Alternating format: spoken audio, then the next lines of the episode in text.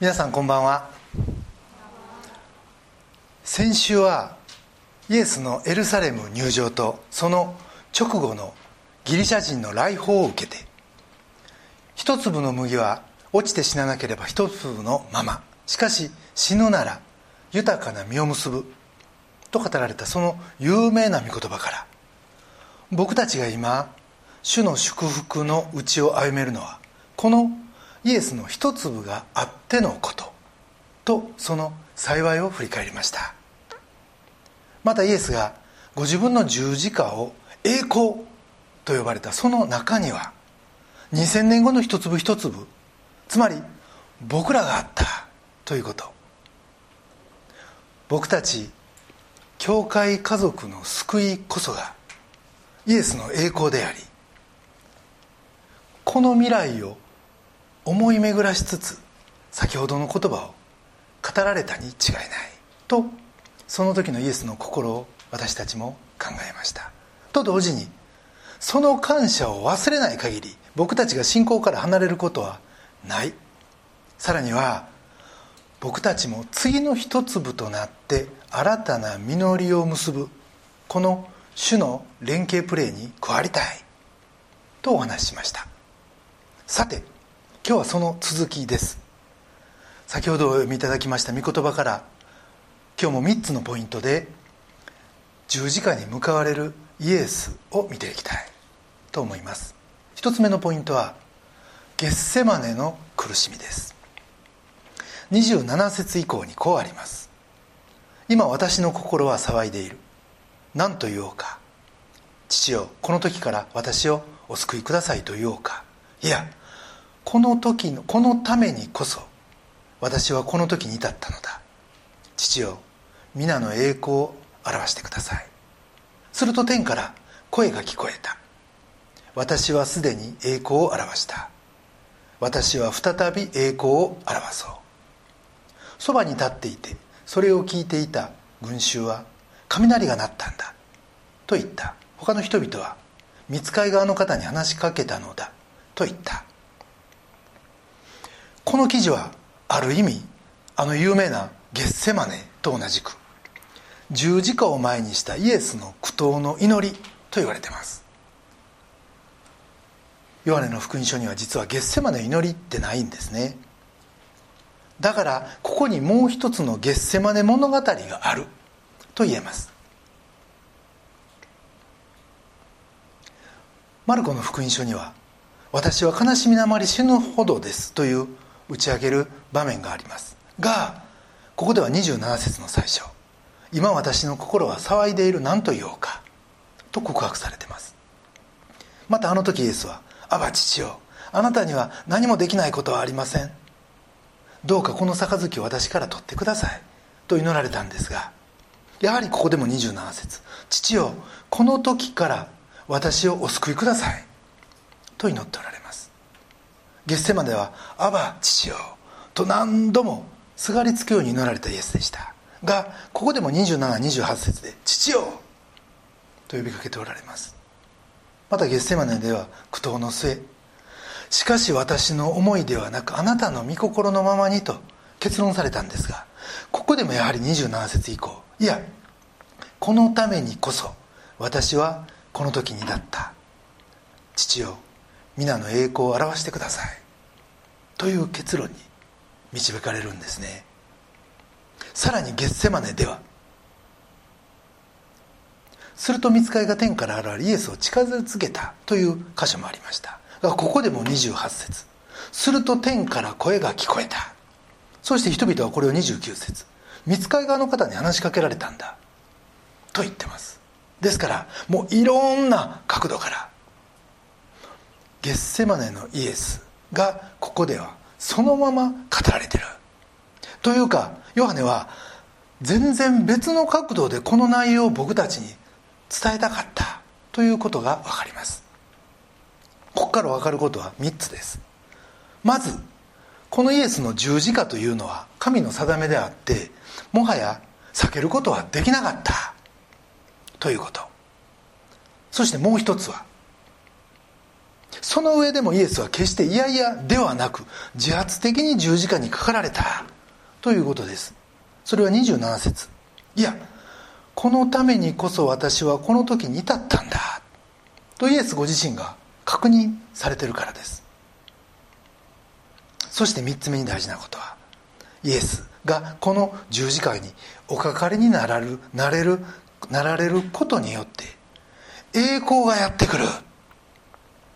いうことです。それは先週人の子が栄光を受ける時が来ましたという言葉を見ました。がそれに続いて28節父よ皆の栄光を表してくださいという祈りがありそれも一手終わりじゃなくそれをバックアップするかのようにすかさず私はすでに栄光を表した。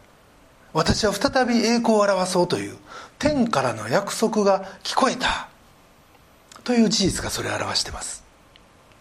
人々はこれを聞いたんです。でも雷なんか見つかりの声なんかが分からなかったと29節にあります。内容は聞き取れなかったんですね。がそれと似た記事が実は皆さんもご存知かと思います。パウロのダマスコ途上で復活のイエスと出会う場面がそんな感じなんですね。使徒の9章4節から。彼は地に倒れて自分に語りかける声を聞いた。サウロサウロなぜ私を迫害するのか。彼が「主あなたはどなたですか?」と言うと答えがあった。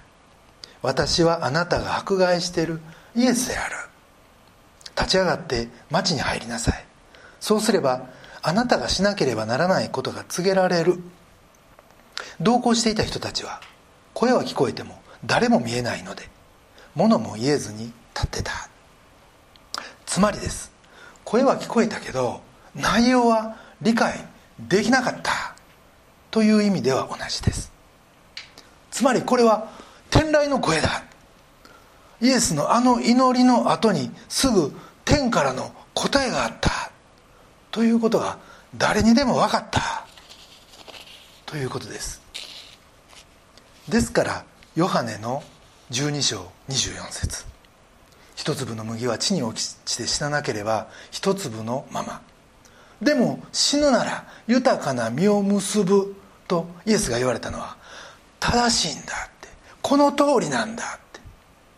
そのことをこの天からのレスポンスでみんなが分かった。ということです。その意味で12章の30節。この声が聞こえたのは私のためではなくあなた方のためと言われたんですね。じゃあ一歩進んでです。なんで十字架直前のこのゲッセマネのやり取りに等しいイエスの葛藤を僕たちに知らせることが僕たちのためになるのか。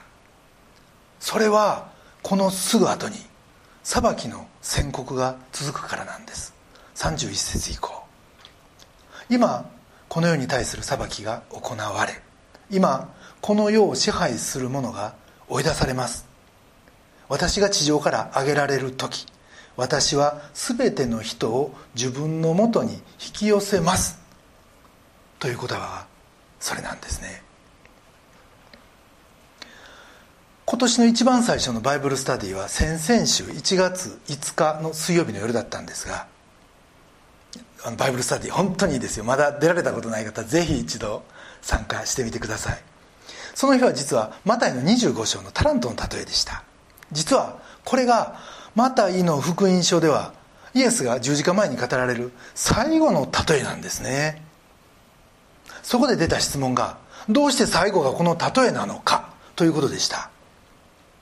この例えは、まあ、ご存知の方多いと思いますけど5タラント2タラント1タラントのお金を主人から預けられた3人のしもべがいて最後にまた主人が帰ってきてそれを生産する段になると3人のうち5タラントの人はそれを使ってすでに5タラントを儲けてた。2タラントの人も同じようにそれを使って2タラントを儲けてた。にもかかわらず1タラントの人だけはその1タラントを土に埋めてそのまま主人に返した。それに対して最初の2人は主人から「よくやった!」と褒められますが1タラントの人だけは「悪い怠け者のしもべだ」と叱られるというお話です主人は何を褒めたんかいろんなことがディスカッションされてあっという間に1時間経ってしまったんですけどでもはっきりしたことは預かったものについて神の御心に沿った使い方をした者にとっては最後の裁きの場が「よくやった!」と褒めてもらえる称賛の場になる。ということ。賜物のない人なんかいないわけで。それを預けてくださった神に信頼し神のためにその賜物を積極的に使うなら最終的な裁きの場も恐るるに足らんと。それどころか楽しみになるということでした。先日 NHK の「プロフェッショナル」という番組を見てたら書店には一切置かず通販だけで35万部売れてる「春めく」というカタカナで「春めく」なんですけどシニアの女性向けの雑誌があるそうで。それはなぜそんなにヒットしてるのかというそういう特集でした。一時は10万部を切って倒産寸前になったその雑誌社にヘッドハンディングされて編集所としてやってきた一人の女性が構造改革に取り組んだ。その山岡麻子さん麻子さんについての特集だったんですね。年金ダイエットお金の使い方着回し白髪薄毛いろんなネタがあるんだけどでもその特集を最終どこで組むか何を載せるかを決める時65歳の女性にとって果たしてそれが一生の一大か人生の一大事かという視点でけんけんがくがくの議論をするそうです。つまり一生の一大事人生の一大事にはみんなほっといても心を止めると。それ聞いてつながったんですね。このタラントの例えを最後に語られたのはそれが僕らの一大事やからやと。絶対覚えておいてほしいから。決め手の一打としてこのことを語られた。つまり神の御心に沿った賜物の使い方をする人生と。それを無視して勝手な生き方をする人生ではもう決定的に違うということ。そしてもし僕らが生き方の標準をそこでしっかり定めぶれることなく神の喜ぶ人生を歩むなら最後にこういう結果が待ってるよということ。今の僕らの決断一つで最後はイエスと共に引き上げられ最後の審判までが称賛の場になる。この一大事をこの重要さをご自分の月世までの真剣なやり取りを通して僕らが嫌でもわきまえ知るようにとイエスはありのまま前後はありますけどあえて月世までをリピートして語られたんじゃないかと思いました。月世までの苦しみ。これを再び語られたのには意味がある。一つ目のポイントです。二つ目のポイントは磁石のように。今読みした32節の内容について続く33節。これはご自分がどのような死に方で死ぬことになっているかを示して言われたのである。とヨハネは解説してます。ここでよく考えたいのは32節の「私は地上から引き上げられる」という言葉をどうしてご自分の死に方の説明だと言われたんかです。引き上げられるのはいいけどわざわざ地上からと言われてるのが実は非常につながりが悪いんです。それはですねこの「上げられる」と訳されるこの言葉はもともと概念的な高みを表す言葉なんですね。物理的なものでは一切ない。そしてこの場合も天に上げられるということを語っててもろ概念なのに地上からとは何でかと。地上は完全に物理的なもんだからです。唯一の解決が上げるを十字架にあげると取ることなんですね。十字架は高いもんです。実際は兵士が槍でつける高さでした。そして十字架の上の言葉が聞こえる高さでした。ですから実は地面からちょっと上がったぐらいのものやった。とも言われてます。でもそこでイエスは殺され死の世界に赴くわけですね。が僕らも死の世界に上げられるという言い方は普通しません。黄泉の世界は下のイメージやからです。そこは暗くて低いところ。使徒信条でも黄泉に下りと言い表してるぐらいだからです。がイエスはそこに下られることをあえて上げられると言ってる。これはなぜか今僕たちはここに目を留めたいと思うんです。イエスはこの死に赴くにあたって27節。私の心は騒いでると。つまり心揺らぐって動揺してると言っておられるわけです。そして何と言おうか父よ。この時から私をお救いくださいと言おうか。と迷いの言葉がこの後続きます。とにかくこの十字架という危機から私を救ってください。と祈っておられるわけです。がこの死が高みにある。ということ。そしてこの死の高みに今まさに引き上げられようとしているイエスが僕たちをご自分のところに引き寄せる。と約束しておられるんですね。以前私あの防水メーカーに勤めてたんですけどその時毎年5月に防水の展示会がドイツであって、まあ、何年か連続で出張してました。でそんなある時ビュルツブルグ聞かれたことありますかね。これロマンチック街道の出発点になってる街なんですがそこにノイミュンスターという名前の教会堂があってその街道に入ったところにこんなキリスト像があったんです。ちょっと写真を見てもらっていいですか？これはカトリック教会です。一瞬壊れてるんかなと思うようなそんな像でした。がその足元の説明にはこうありました。これは中世のこの町の無名の者が作った像でヨハネ12章の言葉から作った。こんな言葉が書かれてて。でもそれ以外の説明は何にもなく。僕はこの像を見ながら思ったのは実際十二課につけられた後はイエスは手を動かすこともできないんだけれどもでもイエスの心は全人類をご自分と共に引き上げるためにこの十字架にかかられた。だから農民なのか誰なのか作った人は知らないけれどもでもその差し出された手に全存在を委ねる信仰でこの像を寄進したんじゃないか。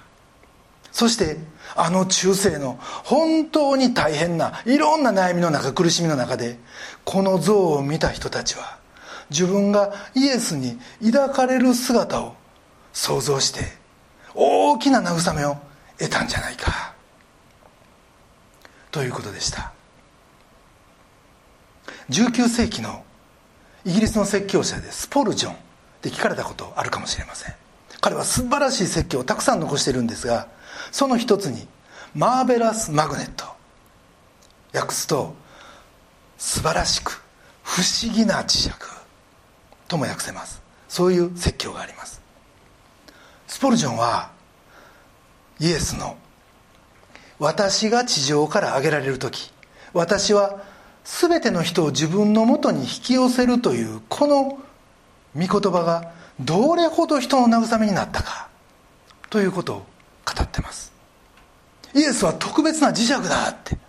だから鉄くずが磁石に吸い付けられるように僕らも吸い寄せられそして上がっていくんだ。というんです。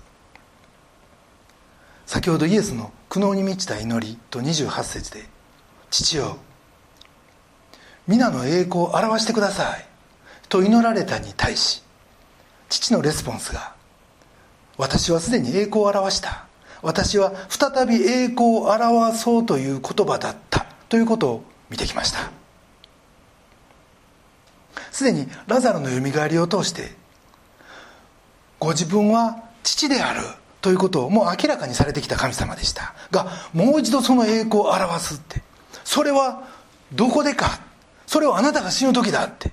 それはあなたが十字架にかかって罪人として罪人として死ぬ時だと言われるんですね。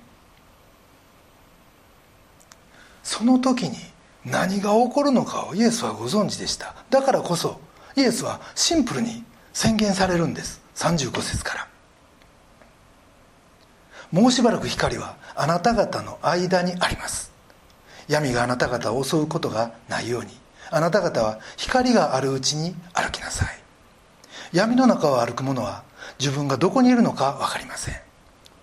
自分に光があるうちに。光の子供となれるように光を信じなさいと。これは何を言ってるんでしょう？これはこの世の中で僕らが善行を行う時間は限られてる。ということなんじゃないでしょうか。そして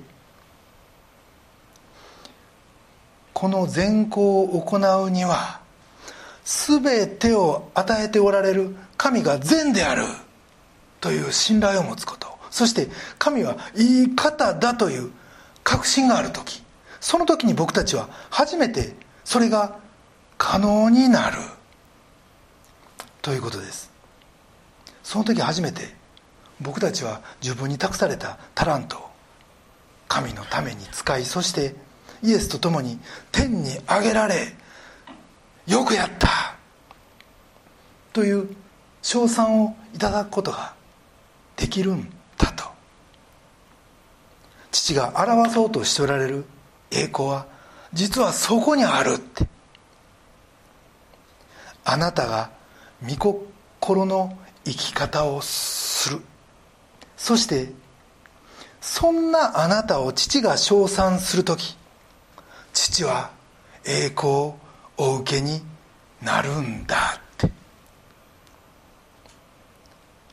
だから最後がその恵みの御座になるように光となるようにって。多く任されるそんな永遠。私たちは天に昇ってそこから始まる永遠。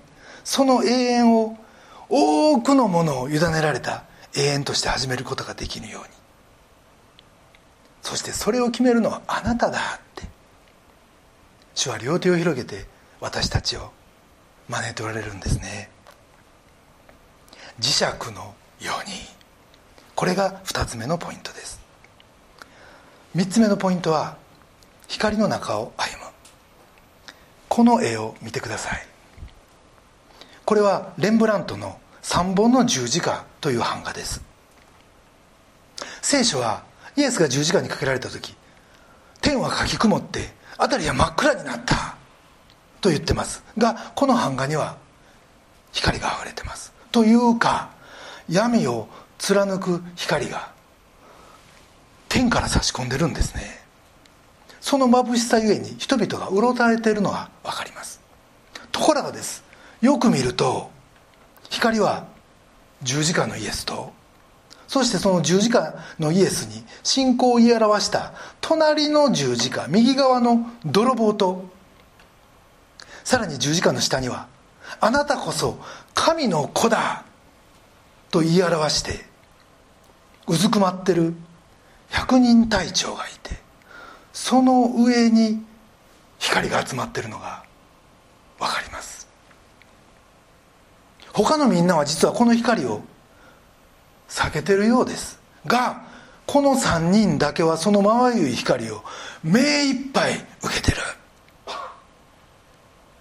それは天からの光で十字架で殺されるイエスはよみがえってその天に向かって行かれる方です。レンブラントは死の闇の中によみがえりの光を見てるんです。十字架に上げられることが栄光だってそれこそが天に上げられる道だと言われたその十字架の本当の意味は実はこのよみがえりの光の中で初めて明らかにされるんですね。31節に今この世に対する裁きが行われるという言葉があります。この裁きという言葉みんな嫌いですよね。僕も嫌いです。でも本当はこの裁きという言葉これは分かれ目という意味なんです。闇と光が分けられるって。闇は駆逐されるって。それは光が僕たちを支配するためです。アウグスチヌスという人はこの支配についてこんなふうにはっきりと言ってます。イエスが挙げられて以来僕らは闇の支配から解放されサタンも死ももはや我々を支配してない。彼らは十字架のよみがえりの光の中ですでに完全に居場所を失ったって。そのことが僕らを生かすんです。十字架は暗い。でもその暗さと絶望の中にあってこそその中に挙げられたイエスの磁力が僕たちを引き寄せて捉えて離さないんです。それは僕らの頑張りとか素晴らしさとかは全然関係ありません。逆にです。暗ければ暗いほど悲しければ悲しいほど天からの光はまばゆく僕らを包むんです。2つのことを話して終わりたいと思います。つい2日前下村家が上海時代から20年仲良くさせていただいた K 姉妹が昇天された。とその妹さんからご連絡をいただきました。妹さんはご自身が以前は大酒飲みだったけど姉の影響を受けて救われた。と上海時代にお明かしをしてくださいました。また K 姉妹には弟さんもいて彼は実際アルコール依存症で長く苦しんでこられました。が AA つまりアルコール依存症の自助グループを通して今は回復されそしてその真面目さと有能さゆえに AA の信頼を得て今は正社員として働いておられます。K 姉妹はもともとロシア語の翻訳をされてて知り合った頃は文武両道でスポーティーなお嬢さんでした。がその後小脳変性症という難病にかかり杖なしでは歩けなくなりその後車椅子。寝たきりとどんどん弱っていかれました。聞くと K 姉妹のお父さんも同じ病で最後は自死されたと。そのことゆえの K 姉妹の中での葛藤早く自分も楽になってしまいたいという誘惑との戦いは想像絶するものやったと思います。最後はご自分で目も開けることもできなくでもその信仰は弱まるどころかその御言葉を求める姿数ヶ月に一回妹さんたちの出席する礼拝を心から喜ぶ姿また3人兄弟の愛し合い助け合う姿はまるであのマルタマリアラザロの3兄弟でした。お見舞いのためにこっちが力づけられその信仰にいつも襟を正されて帰ってきました。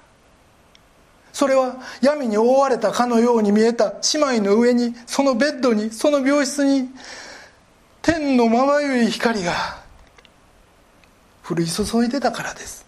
それを今も鮮明に思い出します。唯一の希望がいつかクリスチャンの方と結婚してクリスチャンホームを作りたい。それも叶えられませんでした。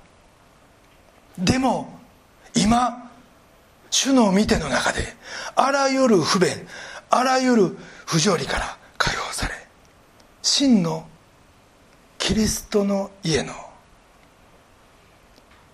自由を満喫されていることでしょう。預けられたタラントを忠実に管理し多くの身と共に主に返されたケーシマイ。あなたこそ私の栄光を表してくれた。良いしもべだ。あなたはわずかなものに忠実だったから多くを任そうという。神の称賛の中に今どれほど安らいでおられるか。と思います。最後にもう一つだけお話をして終わります。私は大学時代合気道部というのに属してた。ということは前お話したかと思います。その部は実は60年の歴史があります。いわゆる60年記念誌というのが23年前送られてきて書棚にあるんですが先日それを開いててそこに載ってる昔の大学新聞のコピーを見て愕然としたんです。僕は全国大会で実は一勝もしていないということを発見したんです。団体優勝はしました。優勝するには4回勝たんとダメで1回の試合に先方時報中堅副将大将5回の対戦があってとにかく相手より1勝でも多く収めたチームが次に進むわけです。僕の成績も全部載っててそれを見ると4回戦あって4回戦った結果が負け引き分け引き分け負けいう成績が残ってるんですね。僕の負けを仲間がカバーしてギリギリのところで団体優勝した。ということです。俺はインカレで優勝した。とことあるごとに。人に言ってきました。しそれは事実です。でも長年言ってる間に中身なんか忘れてしもてまるで一流という気になってました。が実際こうやって40年経って事実を知ってあ俺って何やってもこんなもんやな。って大勢戦というかパッとせんというかええとこ1.5流やなって改めて思った次第です。でもですよこのええとこ1.5流を神は今御言葉を語る者として最も大切な働きの最前線に置いてくださってる。そのことに神の愛と神の寄り添いを改めてかみしめお預かりしているタラントをしっかり神のために使ってその信頼にお答えしようと心を新たにしました。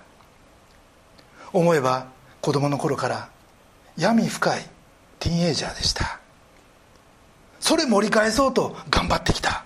でも結果は合気道にせえ商社マンにせえまあええとこ1.5流。下手したら2流というとこやったかもしらん。でもでもです。それゆえに天からの光はイエスの復活の光はとんでもなくまばゆく僕の人生を照らしてくれてるということです。皆さんもご自分の人生振り返れて闇はあると思います。こうありたいと思うけどなれないって。そんなギャップの連続かもしれん。でもその闇ゆえに天の光があなたの人生にいよいよ輝くというのも事実です。こんな僕たちを一緒に引き上げると約束してくださるイエスの愛の磁力に感謝したいと思います。そしてその光ゆえの御心を尋ね続ける人生を今から共に再スタートさせていただき栄光のファイナルゴールに向かって走っていこうじゃありませんか。一言お祈りいたします。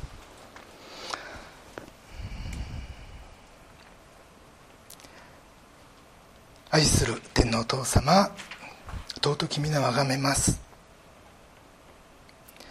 私たちは人生の中で思うようにいかんことが本当に多い。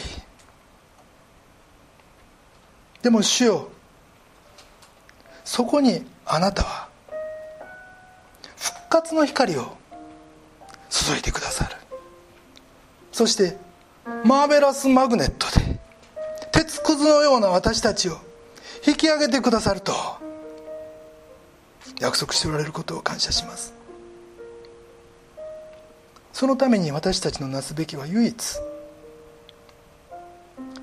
救い主であるあなたを信じ。悔い改めの実を結び。お預かりしている賜物をあなたのために用いること。どうぞこの人生の一大事を正しく捉え正しく理解し光の子として歩む人生を今日この礼拝からこの日からこの時間からスタートすることができますようにどうぞお一人お一人にあなたが寄り添い励まし導いてください。尊き私たちの救い主主イエス・キリストのお名前によってお祈りします。アメン。